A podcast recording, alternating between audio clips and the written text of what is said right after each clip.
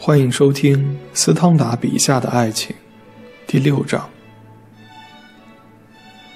这正是他心爱的幻想中的王国。他正是在这里竖起他的空中楼阁。题记：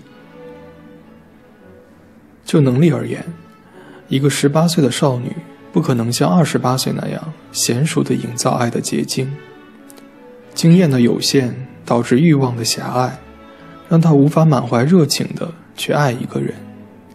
有一天晚上，我和一个很聪慧的女子阐述了这个论点，可她的看法却截然相反。一个十八岁少女的想象不会因任何令人讨厌的经历而衰退，正因为青春之火熊熊燃烧，她才有可能把某个男子想象成一个最令人销魂的形象。每当她遇到她的恋人时，他所欣赏的不是恋人本身，而是他的青春之火带给他的迷人幻想。以后，这位恋人和现实中的其他男人使他的幻想破灭了，现实会给他当头棒喝，怀疑会让他折断翅膀。无论他遇到的男子怎样杰出，他也不可能在受伤之后再塑造一个迷人幻想。所以，他二十八岁时。就不可能怀着十八岁的热情去爱一个人。饱经风霜之后，此时的他所能想象出来的形象，绝不会比他十八岁时的幻想更加迷人。不，正相反，太太，我回答道。在少年时代，爱情如同滔滔江水卷走一切，因此你会感到这是不可抗拒的历史潮流。一个多情善感的女子。二十八岁上应该有了自知之明，她懂得生活中能指望的任何幸福，都将在爱情中获得。因此，在这颗可怜的、忐忑不安的心里，爱和怀疑之间进行着搏斗。爱情面临着考验，在这种考验之中，心灵正面临着各种危险。如果通过考验，爱情的结晶会比十八岁时更千百倍的夺目持久，因此，以后的爱情应是少于快乐而富于激情。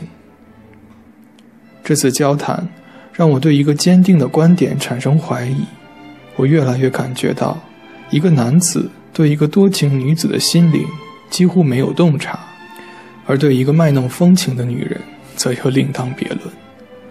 对有理性和虚荣心的男子亦是如此。两性之间爱情的差别源自男子和女子所抱希望的本质差异：一个进攻，一个防御；一个恳求，一个拒绝；一个勇敢，一个羞怯。男子想知道：我能取悦于他吗？他会爱我吗？女子则想：他说他爱我，这不会是开玩笑吧？他值得信赖吗？他是否确实明白他的爱能持续多久呢？因此，许多女子把二十三岁的青年当作孩童看待。当然，倘若他打过六次胜仗，那又另当别论，他就成了青年英雄了。对于男子，希望仅仅取决于他钟情女子的举止，没有什么比解释这些举止更容易了。对于女子，希望应该建立在难以评价的道德因素之上。大多数男人寻找他们视为排除了一切疑窦的爱情证据，女子却不那么幸运，找不到类似的证据。生活中常常有这样一种不幸：对一个情人构成安全和幸福的，对另一个情人则造成危险，差不多是耻辱。在恋爱中，男人面临着遭受隐秘内心折磨的危险，女子则受到公众的调侃戏谑。首先，他们更为羞怯；其次，他们受公众舆论影响更大，因为受人尊重是绝对必要的。他们从来没有确定的手段来博得公众的同情，显露自己的本来面目。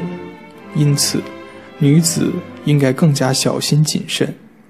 按照他们的习惯，构成爱情诞生的全部精神活动，在他们身上更温和、更羞涩、更缓慢、更不确定，因此他们会更坚韧不拔。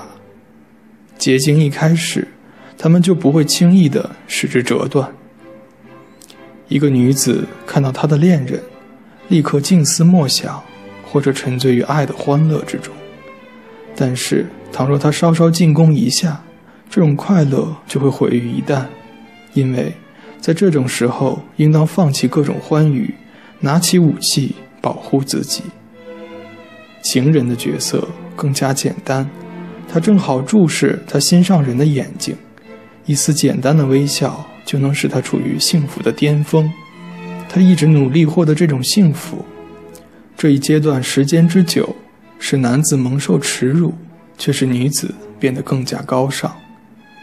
一个恋爱中的女子很清楚，在整整一年中，对她钟爱的男子说话不要超过十句，但她内心深处却默默记下见到他的次数，比如他和他看了两场戏，吃了两次饭。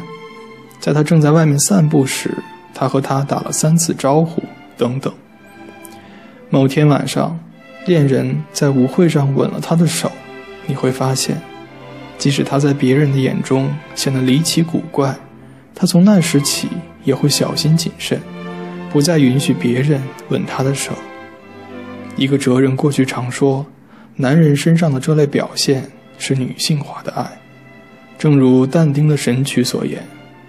当我们进餐的时候，犹如得到情人的亲吻，贪婪地享用盘中美味，却又打扮得彬彬有礼、小心翼翼。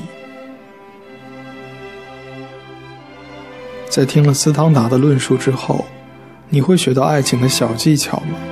你会对爱情的理解更加深刻吗？欢迎评论，让我们一起讨论。